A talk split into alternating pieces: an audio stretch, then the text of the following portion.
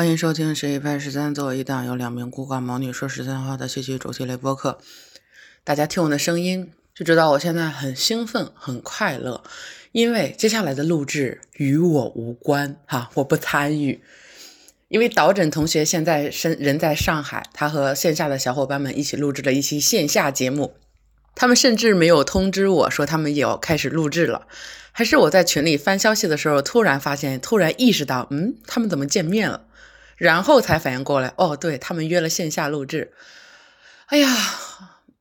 怎么说呢？哼，很开心吧？嗯，很快乐。他甚至还让我在补录这条音频的时候，再帮他说一下，接下来的录制内容呢，适合有过观剧经验的小伙伴们来听啊。他还给你们设置门槛了。嗯，不是我挑事儿啊，导诊这个人呢，嗯，不太行。听戏。看戏，一起快乐搞戏。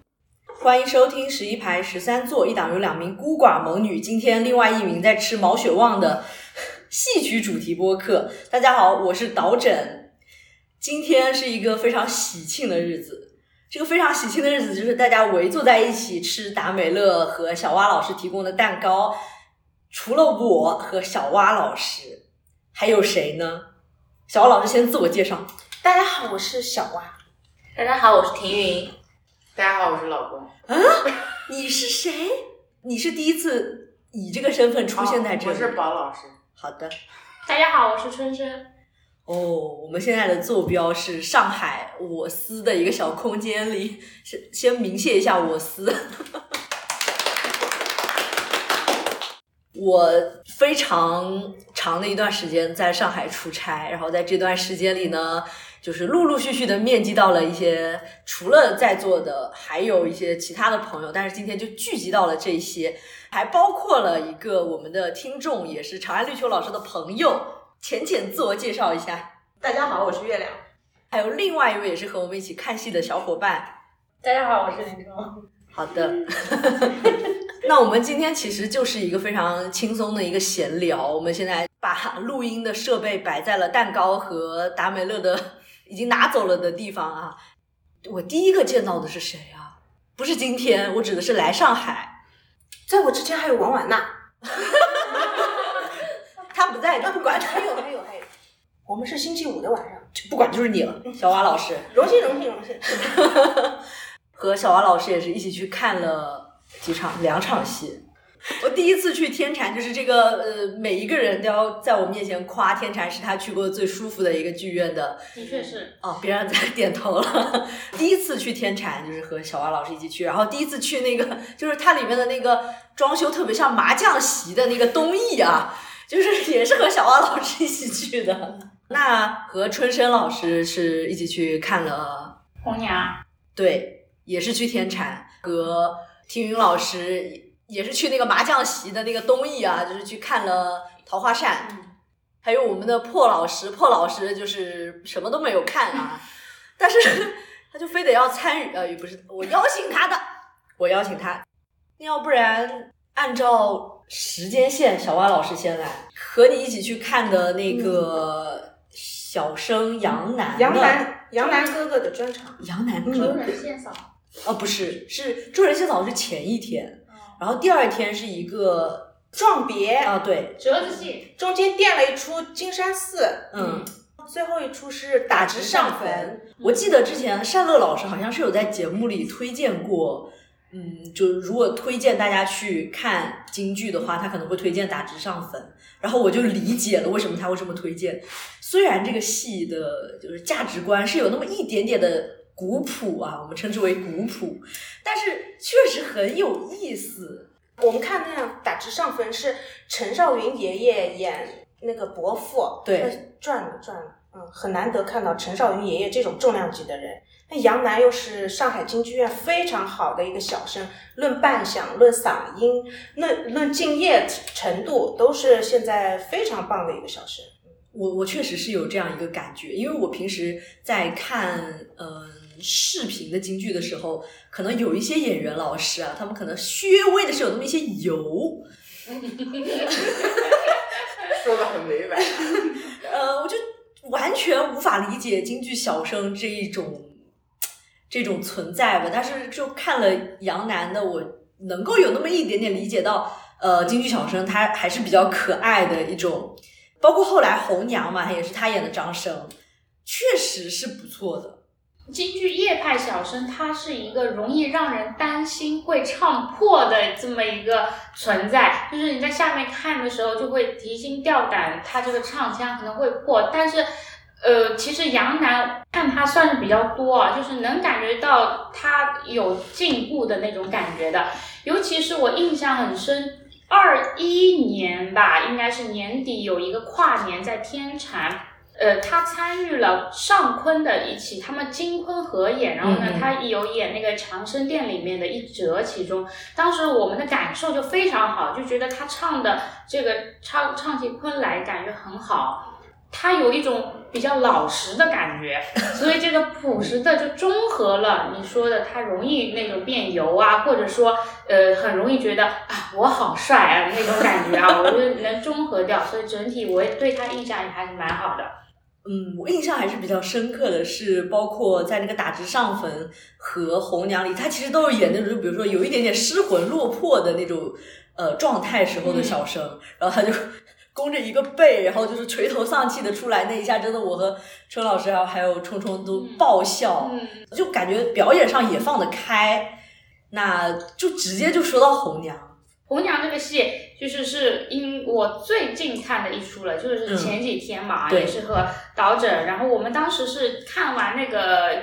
五场，看了一六九九之后，呃，几个小分队大概有六个朋友一起去看的这个红娘。然后红娘呢，她是呃上京这个演员杨洋的一个算是专场了，就是演这个红娘。其实我个人对于红娘这个本子是不那么喜欢的。就是也不是说它有不经典或者什么，我个人只是从觉得它不是很有趣，单纯可能你听几个唱段还行，但是整场我以前看的观感是上海京剧院某个梅花奖演员 演的这个，我个人的感受就不是太好啊。其实我觉得红娘这个角色是，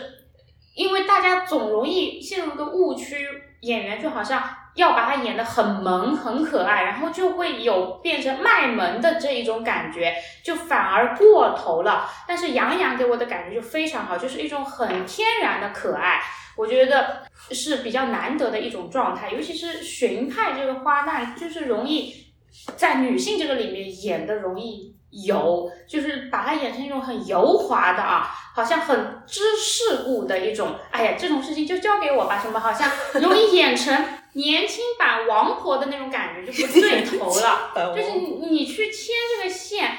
呃，你不要把它搞成一个像一个掮客一样的，就是那这种不好的感觉。我觉得红娘她首先你从年纪上是应该比英英要小的，这是英英她有呃对感情有开蒙的状态，那红娘其实是应该更懵懂的一种状态。她为什么愿意去帮助这一对？男女呢是天然的出于他的一颗心，或者说是对于这种呃感情的，就尤其看不下去。对 呀，对你这个怎么能出尔反尔呢？就是这种一种非常淳朴的感情，而不能把它演成，哎呀，我今天就要把这一对人给撮合了啊！就是我觉得这个度的把握上是很重要的。所以我觉得杨洋那个感受带给我的感觉就比较好，就是一种很天然的可爱。我首先是看到了这个东西，然后我才觉得，哎，那你不能这么做，我要帮助他们两人啊，所以才会把，就是到后来大家，呃，这种观念里面把红娘作为一个代名词，就觉得，哎，这是一个很厉害的一个很让大家觉得都很崇敬也好，或者很感谢他的一个角色，也要非常正面的。你如果把他演的过头了，人家就觉得，嗯，这个。感受就不太对，你要捏着那个分寸感。你这个年轻的、天真可爱的、波波脆的一个小女孩的这种状态，我觉得是比较难以把握的。对，同样这个本子还是看演员怎么去处理。因为我刚看完，我分享一个我观察到的一个非常小的细节，就是在红娘这个戏里，红娘在被关在了门外，张生和英英进门了之后，她会有一个好像看似是有一点点失落。哎呀，他们进去了。的这样一个状态，其实有很很多人就会去曲解这个，就是说他好像，嗯，他心里说说什么他喜欢张生啊什么的。嗯但是在这个戏里，他有一个什么呢？他们进去，他稍微低沉了一下之后，马上说：“哎呀，看你这个崔老夫人还怎么怎么样。嗯就是这个，就是把他的性格是展现出来，就不是说哎呀他们进去了。我好孤单呀，嗯而是说你崔老夫人，你还在出尔反尔，我就要让他们成。是这种感觉就以前会有曲解，他好像就觉得他撮合这一对是为了让自己以后也能够做什么，就收房丫头之类的这种感觉啊。我觉得这种理解是对他的一种降维的打击。你不能把红娘演演成这个有太有功利的目的性。其实这是一个很纯粹的。为什么这个形象被我们大家所喜欢？是因为她是一个很纯粹的一个仗义的这样一个角色。对，对，所以我觉得当时我也注意到了你说的这个细节，他不是说，哎，你们两人就去快乐了，就把我留在一个人的，而是他立刻就觉得，哎，反正我帮他们了，他们这次肯定赢了，就是、你这个老太婆的呃这个奸计就不，得逞了，是的。我其实没有在这是这个戏的现场，但是之前就是也有所耳闻。刚刚春生老师提到那位上京的梅花奖演员，我是觉得就是呃流派的传承，其实最忌讳的就是添油加醋嘛。你把嗯宗师的一些特征过分的夸大之后，其实就有点过度了。然后能看到一个还比较年轻的演员去还原到宗师那种比较质朴、自然、天真的表演状态，我觉得还是挺开心的。虽然我没有在现场，哎，我觉得还非常神奇的是，在当今这一个戏曲的环境里，还有一个演员是目前好像我认识的、我听说的，对他全都是好评的这样一个演员，就是杨洋，好神奇。确实他呃功夫这些都还蛮到家的。然后在红娘前一晚演的谢瑶环，那个时候我没有来看，但这出戏它其实从可能精彩程度上来说，可能比红娘要更加多一些，因为它里面它有换，包括它的青衣，还有小生这个扮相，因为情节上面的需要，它就是要扮那个。然后据看过的小伙伴说，就是做的更好了。啊，我去看了，哦，不知道你的感受。就是我对这个戏评价不是很高，哦因为我觉得就是一个披着古装皮的样板戏。嗯嗯。但是就哎，我要吹一下杨洋，话锋一转，我好喜欢他。他、嗯我之前看过，在周空间看过他的《桃花村》，还有《金玉奴》。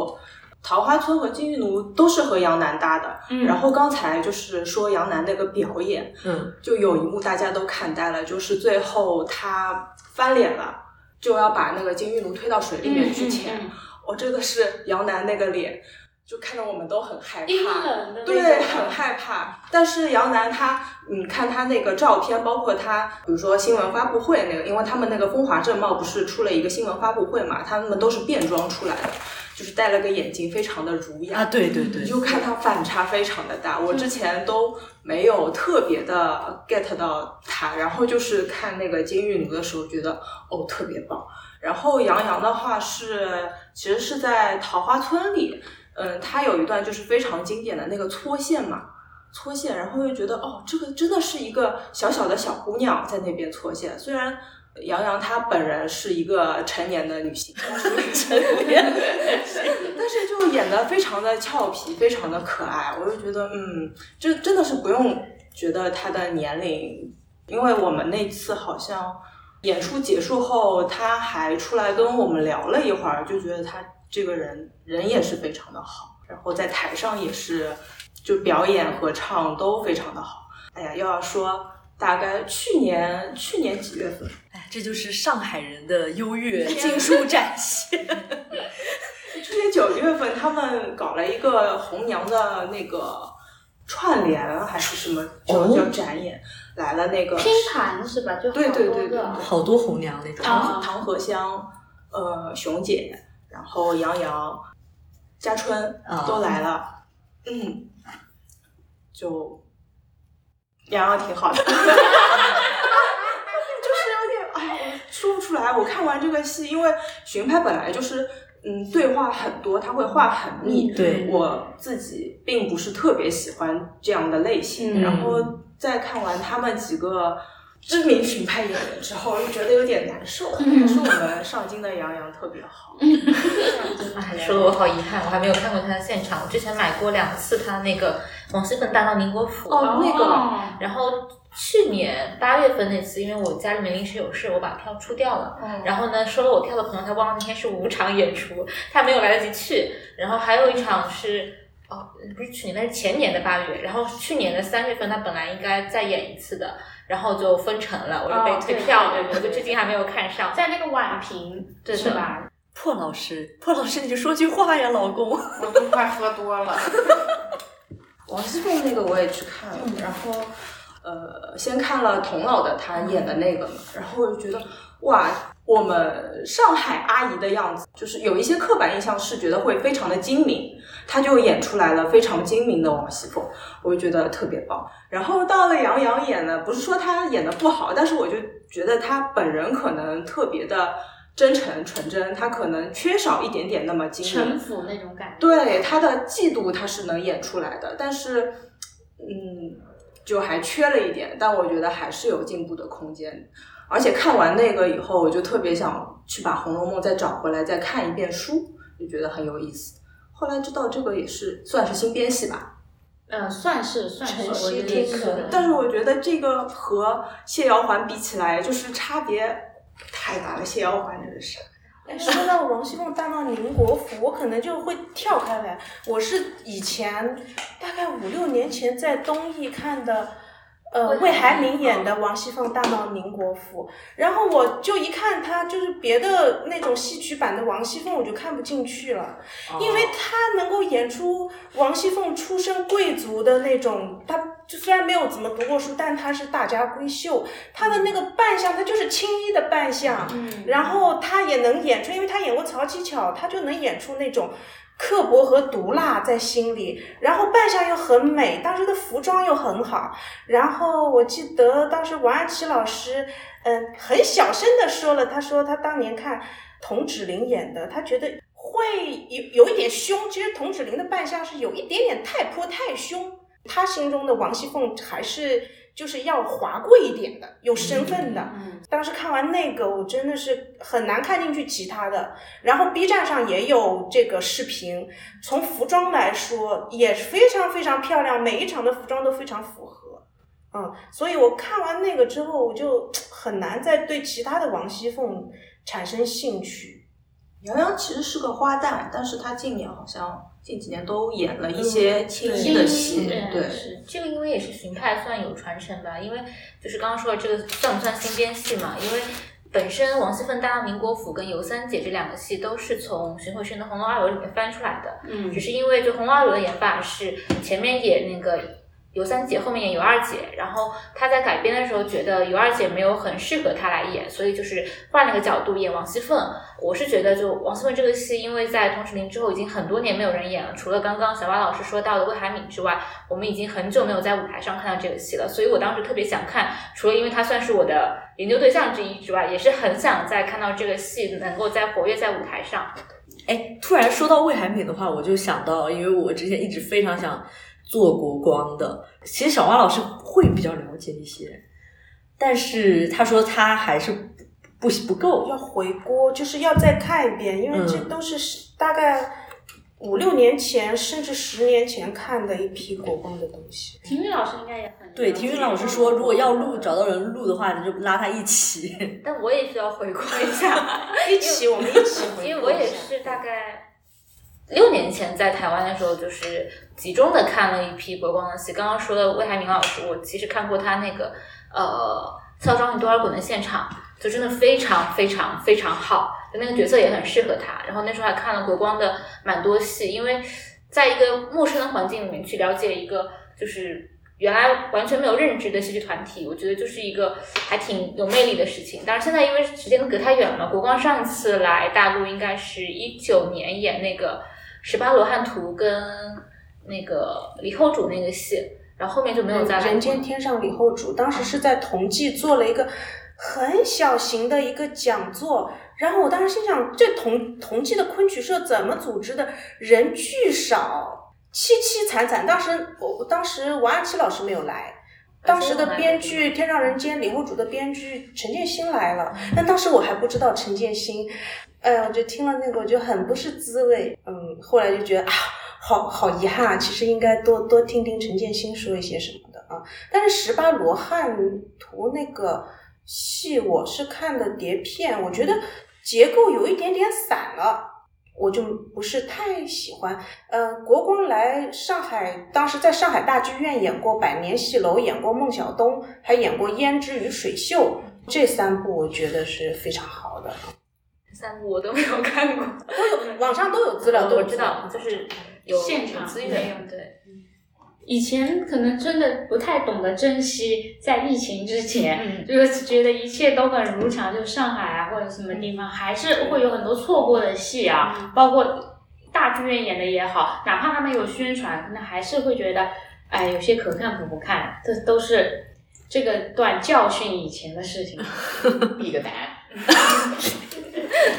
那我觉得我们之前看的那个《一乐岁的桃花扇》就是一个特别典型的，就是曾经以为这个戏还能再演，现在就是再看一场就觉得不知道再演是什么时候了，因为本身是去年三月份要演的，然后拖到今年，对对对，然后主演可能也很难在一起站到舞台上。夏文已经离职了吧？离职了是。哦，这我之前看完了之后，体育老师发的那个微博就说感叹了一下时时光荏苒。他们刚好从首演零六年到今年就是十七年，就是崇祯在位的那个时间，哦，是吧？十七年那个王朝，你好能联想啊！他发的，是讲的。对，因为我觉得这个戏，我我自己没有特别说对这个戏有很大的感情，因为他首演的时候我还太小了。嗯嗯，但是。看昆曲的人可能就是有蛮大一部分都是从像《一六九桃花扇》和《青春版牡丹亭》这样的，就是年轻演员担纲主演的戏入门的嘛。青春版牡丹亭都演成中年版牡丹我，就是时间过得也太快了，时间太快了。反正《一六九九桃花扇》，我还是高中的时候看，我那个时候对那个谢幕的印象好深刻。我印象中最好的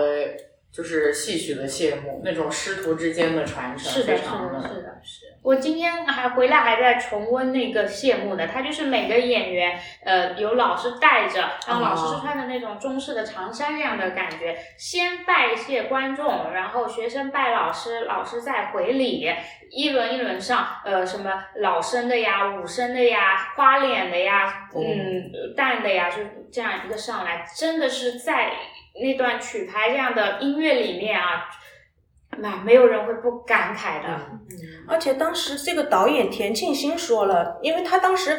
嗯，一想一他做戏曲当时做的并不多，然后他去做这个昆曲的时候，他就觉得需要有这样的一个仪式，表达学生对老师的感谢。我觉得他这个想法真的很好，就是。中国人就太缺乏仪式感了，但其实心里面有很多很多的感情，他没有表达出来。我觉得这个仪式感，反而最好的谢幕是一个非戏曲圈的人做出来的。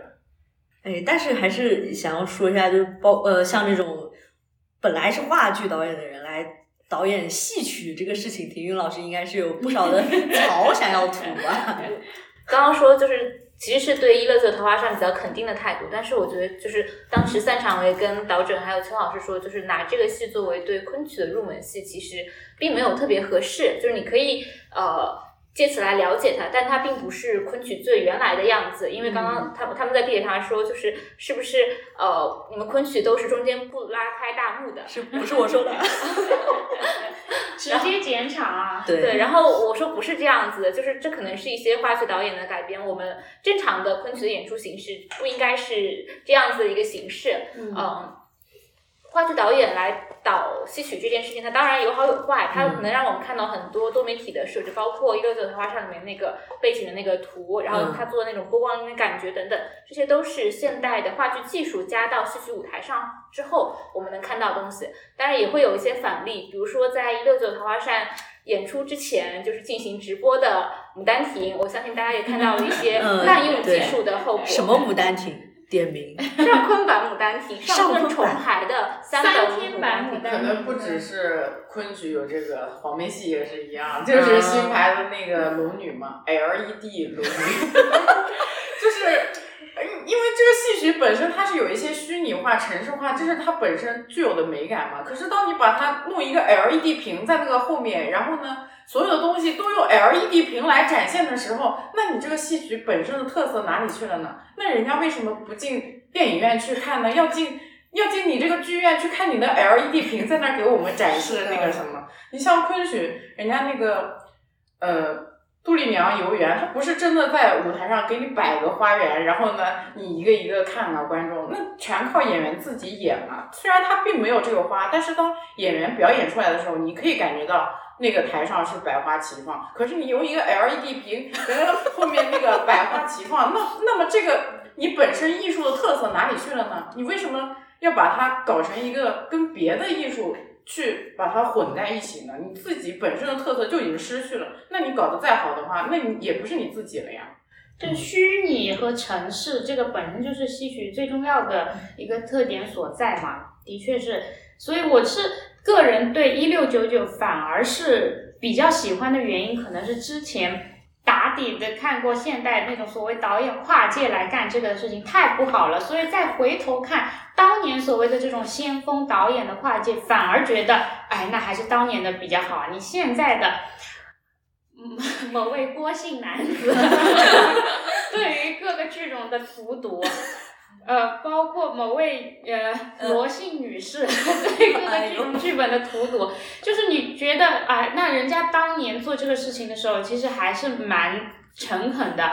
嗯，你包括白牡丹，白现用的这个《牡丹亭》青春版的，虽然说大家对它的褒贬也不一样，或者说现以现在的。看了比较多传统的形式，再回头去看，嗯，白牡丹好像觉得不是那么有滋味。但是你从当年，我其实也是正式也是有差不多有这个开始入门的。呃，如果正式进这个入门，的确算是它是其中一个呃比较大的契机。看那个《牡丹亭》，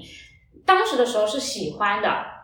然后觉得。呃，是由青春靓丽的人来做这件事情，符合比较剧中人那种年龄的感觉，这个观感上面是蛮好的。至少对比到现在，我们以前接受的所谓这种先锋形式也好，新的东西还没有那么差，就是有对比之下，所以我个人对一六九九是比较感慨的，呃，情绪更多一些，因为他当年是。是呃，江苏省昆剧院第四代演员的一个，可以说是毕业那种大戏，有呃是吧？所以集齐了我们现在很熟悉的沈昆的那一批人啊，第四代有些比较喜喜欢的，大家最常见的。然后当年他们呃就觉得行当也很齐全啊，然后做的这个运气呢也比较好，碰到了这么好的一个戏，我个人觉得能碰上。这样的一个戏，对于刚刚毕业的孩子们来说是非常难得的。就是上海这个演出之前就有大家很多人来分享嘛，就包括打电话进来，我也听了那个音频，哎，大家聊起来还是。非常感慨的，当年一起他们在北京那个保利剧院要首演的时候，一起在那边吃盒饭呀，然后排练的时候的场景呀，就觉得其实是感情很深的一批演员。我觉得这件事情共同的去做这件事情是非常难得的。所以这一次看到他们在舞台上，哪怕好像有一些人已经呃离开了剧院或者不常在舞台上了，你还是会觉得这样一群人聚在一起非常好，而且。看到男女主角，你就会觉得真的很有 CP 感，尤其是再回想到当年那个年轻的时候，这样一代啊，呃，那种感受就非常的美好，就纯粹从这个上面。然后我们大家都一致觉得，一六九九里面最好听的那一段，就是呃，崇祯帝死后，然后他们得知了那个《圣如花》那支曲子啊。合唱的非常的好听，我觉得如果他会再巡演的话，我可以为了这一支曲子再去买一次票看他。我发现可能大家不是讨厌先锋戏曲，而是讨厌就是不真诚。你你像比如说青春版《牡丹亭》，它可能是有一些呃，比如说褒贬不一，但是白先勇他本人是真正的喜欢昆曲的，他对昆曲是非常赤诚的，所以呢。他在做这件事情的时候，他绝对是用心的。所以，即使是说他可能有一些部分，呃，观众不喜欢，但是大家都能够包容，因为你对这件事情是认真的，是用心的。那包括一六九九桃花扇，它可能也是这个样的。比如说，它融入了一些新的东西，可是大家融入这个新的东西的目的是，我希望让这件事情更好，或者说以一个更好的形式去出现。但是有很多现在的先锋戏曲，它所谓的那个先锋，只是为了迎合一部分所谓的观众也好，所谓的年轻人也好，他只是为了他想象中的讨好的、讨好的、卑微的这么一种心态去迎合所谓的他想象中的年轻人啊、新的观众。至于他自己，他对这个东西他有没有感情，他有没有认真的对待这个事情，我觉得观众大家心里都有一杆秤嘛，就是你究竟是以怎么样的一个心态去做你的这个作品，大家都很清楚。当你真的用心去做这件事情，即使你做的不好，大家也能包容你。但是如果你真的是为了一些功利的角度去做的话，那也不要怪观众对你批评很多了。说回一六九九的《桃花扇》，我其实是第一次看全本的昆曲的现场。我之前只是看过有些部分嘛，哦坐在，因为我坐在稍微斜一点的位置啊，我就可以看到那个 演员们在上场或者下场之后，直接就坐在了台旁边，我就觉得哦，真的。你也想坐那个位置？对，我想那里那个地方卖吗？我们可以买一张吗？这个地方就是非常好的，就就像是他们那种音乐厅嘛，不是有那种侧面啊、背后的位置啊，就感感觉他们就是坐在那地方看你们演啊。那个就是这个戏的一个创新的对嗯我觉得这个嗯无伤大雅吧，就是你在坐在那里也不会影响到台上演怎么样，只是说 你坐在那里让我觉得很很有意思。他的创新，他带入的那些可能导演的手法，大概都是一一种这样的感觉，就是好像也没有影响到这个戏，呃，也没有影响到他的讲故事。那这种的就嗯我是可以接受的，而反喧宾夺主，对那不像我们黄梅戏一改一改成了黄。哎那我要补充点就是，我觉得这个戏有瑕疵的地方，嗯或者是我觉得大部分昆曲改编有瑕疵的地方，都是大家对于曲牌的尊重是不够的，嗯就是。呃，删曲子这点，我觉得就当然，当代的两两三个小时的剧场容量肯定是塞不下原来那么多曲子。但是什么要删，什么要留，哪些是值得保留的东西，我觉得一直是一个值得商榷的问题。我记得那天看完一六九九之后，我在首页看到忘了是哪位朋友，就是说，呃，这一次的一六九九是没有唱那个“春风上四天，桃瓣轻如剪”那句，就他直接从后面的那个见雪点做桃花扇开始，嗯就是这个是在传统的，呃，也也不能叫传统，在那个沈坤的那个。呃，经典版的《桃花扇》里面是会唱全的一个曲子，再包括像最经典的题画这一折，它基本上就只唱了呃清悲序这一支曲子，然后把前面的一些曲文都是用说白来表现出来了。嗯我可以理解这种表现方式，但是我依然觉得这是值得商榷的，因为昆曲它作为一个曲牌体，它最显著或最重要的一个特征是它是一个曲牌连套，你不能用一支曲子来替代一整套曲子在整个折子表现上面的一个力量，嗯所以我觉得呃，包括《牡丹亭》也是，他在删曲子上面也是做的，我觉得太狠了。其实我不是说一定要按照原本的那个文本去来唱，这也是不现实的事情。但是对于一些我们舞台上常看常演的折子，你可以遵遵从一些我们常见的编排方式。如果只用三支半曲子去表现询问，我觉得这是很不够的。不管是对于常看昆曲的观众，还是对于新进来的观众来说，这都是一件不太好的事情。嗯，我虽然对这个曲子上是没有什么感觉，但是就仅看这个剧情来讲，就已经是足够的简单了，就是非常简略，太简单了。非常简，就只是说你呃，这里该到这里这个时间点了，我象征着说明一下到这个时间点了，就基本上。嗯，我不知道有没有完全不知道这个故事剧情的人来看，会不会觉得有点有点懵？但是我是有一定了解的情况下，我看的还是会觉得它有点太简略。我觉得它的呃，我个人都觉得它的缺点就是它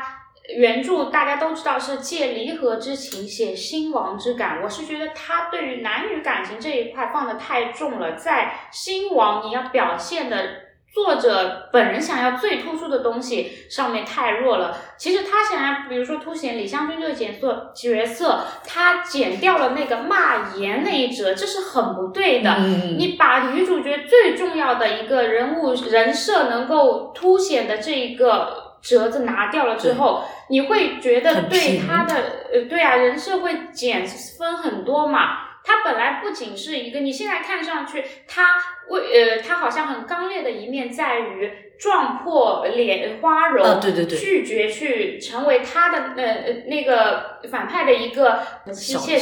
这种。对对对，好像是为了感情自己守贞的那一面的形象，但其实骂言内折是很重要的，他是敢当面说你怎么样怎么样不对的，这个我觉得作为一个他李香君这样的一个形象是非常难得的，也是原著里面非常浓墨重彩的，也是应该。就是沈坤，他其他版本里面是会有这样的一折的，这我们都很喜欢那一折。对于香君这个人物形象，他不仅是一个好像呃爱情的，然后作为谁的依附的，我觉得这是很难得的一折戏。但是他把那折拿掉了之后，哎，我就觉得这个戏对于女主角这个分量就下来了。感觉好多新编戏都是把剧情的深度给缩减掉了，然后变得比较扁平化、比较浅薄，可能也不只是戏曲吧，整个文艺行业现在都是这个样子的。然后还要说到一个我个人对于《桃花扇》的这个结尾啊，因为一开始我是上课的时候，嗯，有听到老师讲嘛，也看那个他的原文，就提到的那些东西。其实一开始你会好像哎，好像被他说服了，但是你后面仔细想不对呀、是吧？然后就感觉嗯，能够理解你的思维啊，我尊重你的 想法，但是我个人我是觉得我还是不太认同他这个结局，你是指那个一六九九上面呈现的，就是整个《桃花扇》这个故事的结局，就是说两个人呃国没了，家没了，然后我们两个人在一起就小情小爱，好像不算什么的这种，我是这样理解。我觉得这个好像是有那么一点点就可以理解，但是嗯无法认同。这个结果，我觉得一六九九就处理的太过快速了，你感觉好像就被那个人说了两句之后，立刻就是对面不相识的感觉。本来刚刚哎还在 暗喉狼，然后那个我在哪里，们这点风月情歌断他不了吗？然后立刻就觉得啊，对面是何人？就感觉我们当时看完的感觉就说这是什么传销组织吗？所以可能这也是他没有《牡丹亭》传流传更广，或者说知名度更广的一个原因吧。他还是带一些就是封建时代的那种礼教的，怎么说呢？在人欲这个上面没有《牡丹亭》那么纯粹的人欲的，我可能就是题材不太一样啊，这种家带着家国的，嗯然后你又后面呃写兴亡的，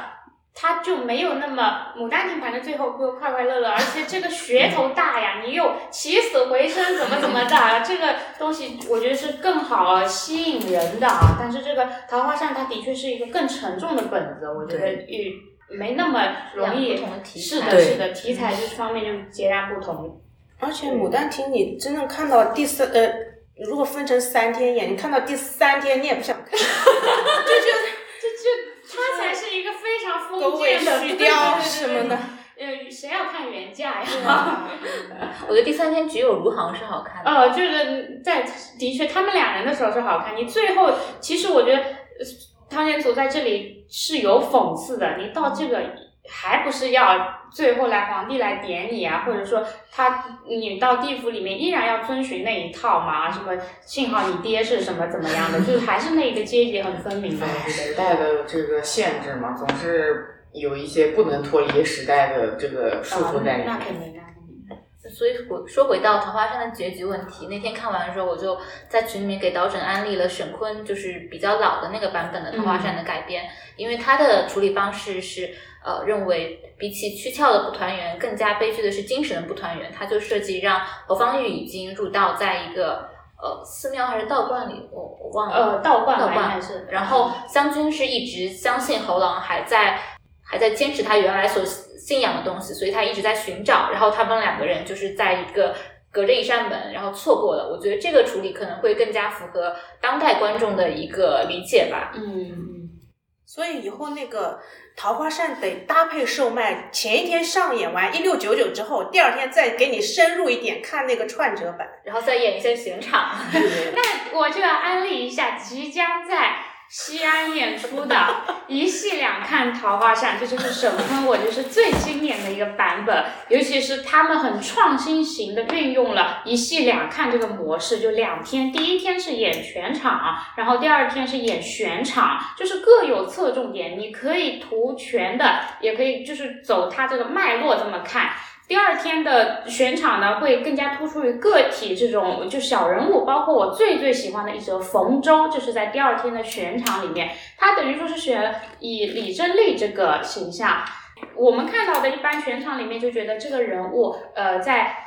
她替他嫁给了那个人之后，就好像她的后面的故事就这样中断了。但是在选场里面，他把他后续的事情放出来了。就对这个冯周是我最喜欢的一节，所以我觉得沈坤这个版本，如果有机会看的话，一定要看一戏两看《桃花扇》。我觉得他们这个是做的很好的，也给其他剧团，我觉得可以提供一种思路，在一个戏长的时候，你。可以怎么样的形式去做它？不只有非常粗鲁的删删到所谓的精华版变成糟粕版之后，这种一个选择而已。你也可以去做其他思路上面的去拓展，如何把一个戏更好的呈现。我觉得一戏两看是一个很好的思路，对观众而言，对创作者、对剧团运营方而言，我觉得都是可以借鉴的一个非常正面的例子。现在很多他们不是，与其说他们没有能力做，不如说他们不愿意做。对呀，就是就是有更简便的方法去获得他们想要的东西，所以与其说花费精力、花费脑力什么的财力物力去搞复杂的东西，那不如选择一条更简单的路。婷婷老师讲讲铁罐图吧。我之前在二月中旬的时候，还和春生老师去绍兴看了铁罐图。嗯，这个版本的演出就是。可以算是一半传统一半新编吧，就是它的中间比较核心的几个折子还是延续了呃老的演出方式，然后只不过是在一头一尾上做了改变，使它更像一个应该在当代剧场里面一天演完的全本戏。呃，我自己是很喜欢《铁罐图》原来的一个演出方式的，然后我也觉得就是为了当代剧场演出做这样的改编是可以的。嗯，有遗憾的地方可能就是。改编其实处理方式是把呃撞钟的前半折移到了最开头，然后给它官图跟官图合并到一起，然后做了一个扣铁罐图这个名字的开头，然后再在结尾加了一个眉山去呃讲崇祯皇帝死亡的一个直面的一个场景。就是我自己是觉得，因为官图这个折子本来是铁罐图里面有的嘛，但是因为它的呃，这这折戏已经很早就失传了。你这么去处理的话，还挺好的。眉山，我我自己是相对没有那么喜欢的，因为一个是 它有一个逻辑上面的小 bug，就是呃，真和刺虎的时候，其实前提是崇祯已经死掉了，所以你在真和刺虎之后再让那个崇祯出来唱眉山，会有一点。奇怪，然后另外一点就是，我会觉得眉山里面去书写的情绪，其实是已经在《撞钟跟分工》里面被反复诉说过了的。然后在这里面重新加了一折，应该是一套小桃红的曲子。嗯嗯，它绿簪记来的。对，我是呃，这里我要浅浅吐槽一下，这个编剧应该是上坤的唐宝祥。我觉得呃，他的曲牌书写方式没有错，没有大错，但是都有一个。算是缺憾吧，就是他太执着于去套用一些旧的曲子。因为我之前还看了那个尚坤新改的那个《拜月亭》，《拜月亭》他也也是就是用南北合套去重新写了这个戏，然后有一些地方就是你看到了太明显的套用前人曲牌的一个痕迹了。比如说那个《拜月亭》里面有一折叫《幽归》，《幽归拜月》，反正就是讲那个女主角和她的。她的老公的妹妹，对，我我想起来角色叫什么名字了？呃，对，王王瑞兰跟呃这几个名字搞不，这几个名字搞不清楚。对个对，跟蒋瑞莲他们两个人一起在拜月的时候，这折戏在原来的应该是诗会的男戏里边，他的曲牌和后来就是因为。昆团在五十年代的时候，他们在戏校的时候，其实演过一个版本是周周继章校长改的。那个时候已经应该算破套不存牌了，他们也就是整个重写了。然后到你现在去演的时候，他是用玉簪记的一个曲调去套，然后你就会觉得，就这个旋律都是玉簪记的旋律，但是词儿都重新写了，就特别的奇怪。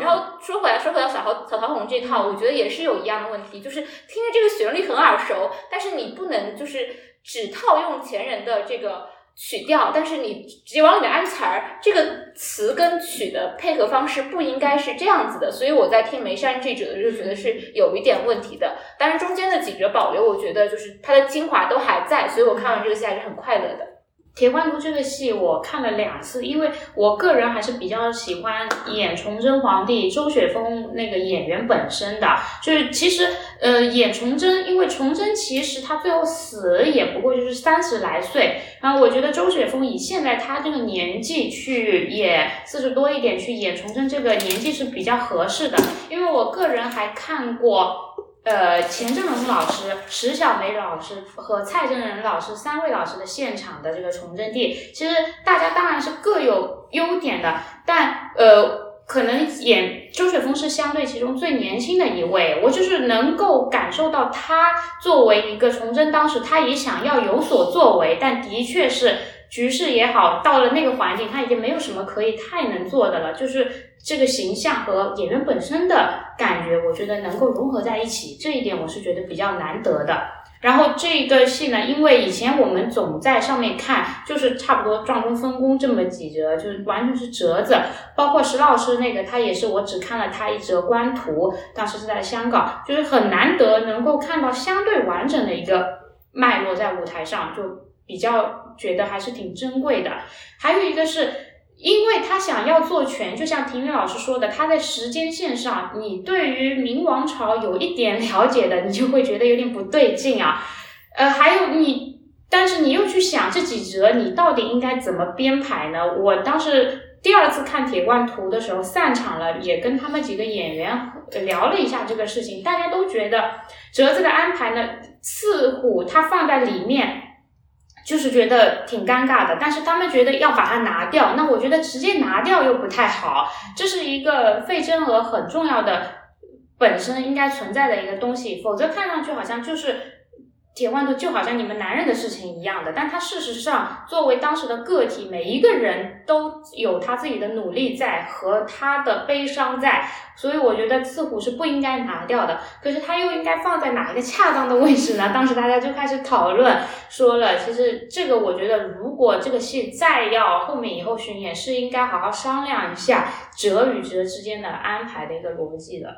对，因为这个戏本身它。最早也是一个大的传奇嘛，然后到清末民初时候是留了十八个折子下来，就到传字辈那时候能演的是十八折，然后再往下，其实基本上我们现在看到的那个呃对刀布战，嗯，和别魔乱剑，其实是京剧向昆剧学了，保留在京剧这里又被我们重新学回来的，嗯，然后齐派是吗？对对对，就是。撞钟分工这两折是当时蔡振仁老师就去，呃，应该去苏州向沈传芷老师学的。啊，对对。然后后面基本上都是蔡老师这边的传承。是的，是的。然后刺虎就比较复杂一点，就是北边的话韩世昌有演，南边的话那个传字辈有演，所以就是这个戏它本身在。当时就已经被拆成了一些不同的部分，我们再重新把它组起来的时候，呃，我记得一八年的时候是有一次，就是以呃晚明群像这么一个概念去组合的一个折子戏，就是对刀布战、别母乱箭、妆容分工，再加一个刺虎。金宽合演，对对对，在南京紫金大戏院我看了现场，呃，当时的费正娥是史一红，嗯，对。这个 嗯，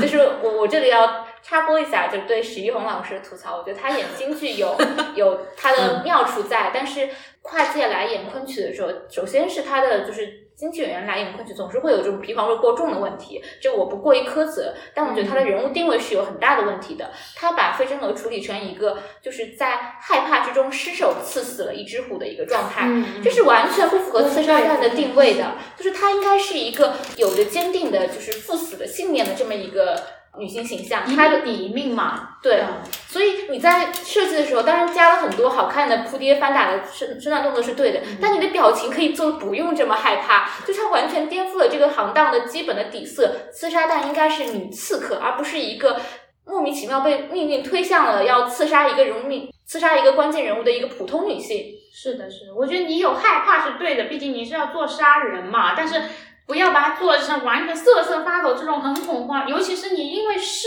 手这个就完全错了人人物，好像觉得我本来不是要做这件事情，是不小心被迫，这个偶然性是很差的，这一点偶然在这里是非常差的，而是这一件事情是费正的必须要去做的事情，他已经想好我就是要一命抵一命，这件事情是非做不可的，你的恐惧也好，紧张也好，这都是自然的，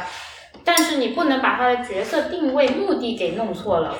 其实今天也算是拉回了一些我们节目的昆曲浓度，因为我们节目的昆曲浓度真的是，真的是不太行啊。今天是一个什么样的情况呢？是远在河北的直老师在吃毛血旺和烧烤，然后忘记了本来是可以参与我们线上的，吃着吃着打个喷嚏。对，他嗯忘记了，可能是可以远程参与一下，但是可能后面会让他补一些音轨进来。其实今天我们在录之前呢，大家也是 因为小王老师呃订了蛋糕来，然后哎，不要老提这个剪掉。然后就正好有蜡烛，我们就吹了一个蜡烛。那还吹蜡烛肯定也是要有一个名目的，对吧？但是我们节目呢是去年的三月底播的第一期，那我们这期节目播出的时候是四月初最初的那一个周二，也算是过了这个生日吧。啊，我们今天其实是圆周率日啊，三点一四。对，嗯，也是在这个中间是我们的生日，我们节目的生日，所以也非常的开心。然后今天和大家一起录这个节目也非常的开心。我再来介绍一下，从我右手边开始，我们今天与会人员啊，哈 哈就是我们的听众月亮，我们捐门槛那一期的庭云老师，还有黄梅戏那一期的破老师，然后还有非常多期的 春生老师，然后还有我们可爱的冲冲。B 站知名 UP 主小蛙说戏的小蛙老师，小蛙老师也在 B 站做了视频版的播客啊，大家也可以去听一下，非常的可爱。那个都都是那个鹅老师帮我做的，鹅老师感谢你。能不能给我们约个稿？我们也想要。他画的太可爱了，这种话多来点，多来点，就当定金了。可爱，啊，有那么可爱吗？非常可可爱。对，谁？这单不接了，这个。我们节目和破老师没有没有关系。什么呀？哎，对我们当时就是说，他当时还是海绵宝宝，然后顺便就是宝嘛，然后现在就从宝变成了破啊，嗯，不值钱了。不值钱了，不值钱了，让让他去救火吧。好，圆周率是一个拥有无限可能的数字，所以希望我们也拥有无限的可能。好，真会说话。啊，好，下一届春晚主持就是你了。侮辱我了，看着我点好吧。OK OK，那我们今天这期节目就先录到这里。嗯，好，拜拜拜拜。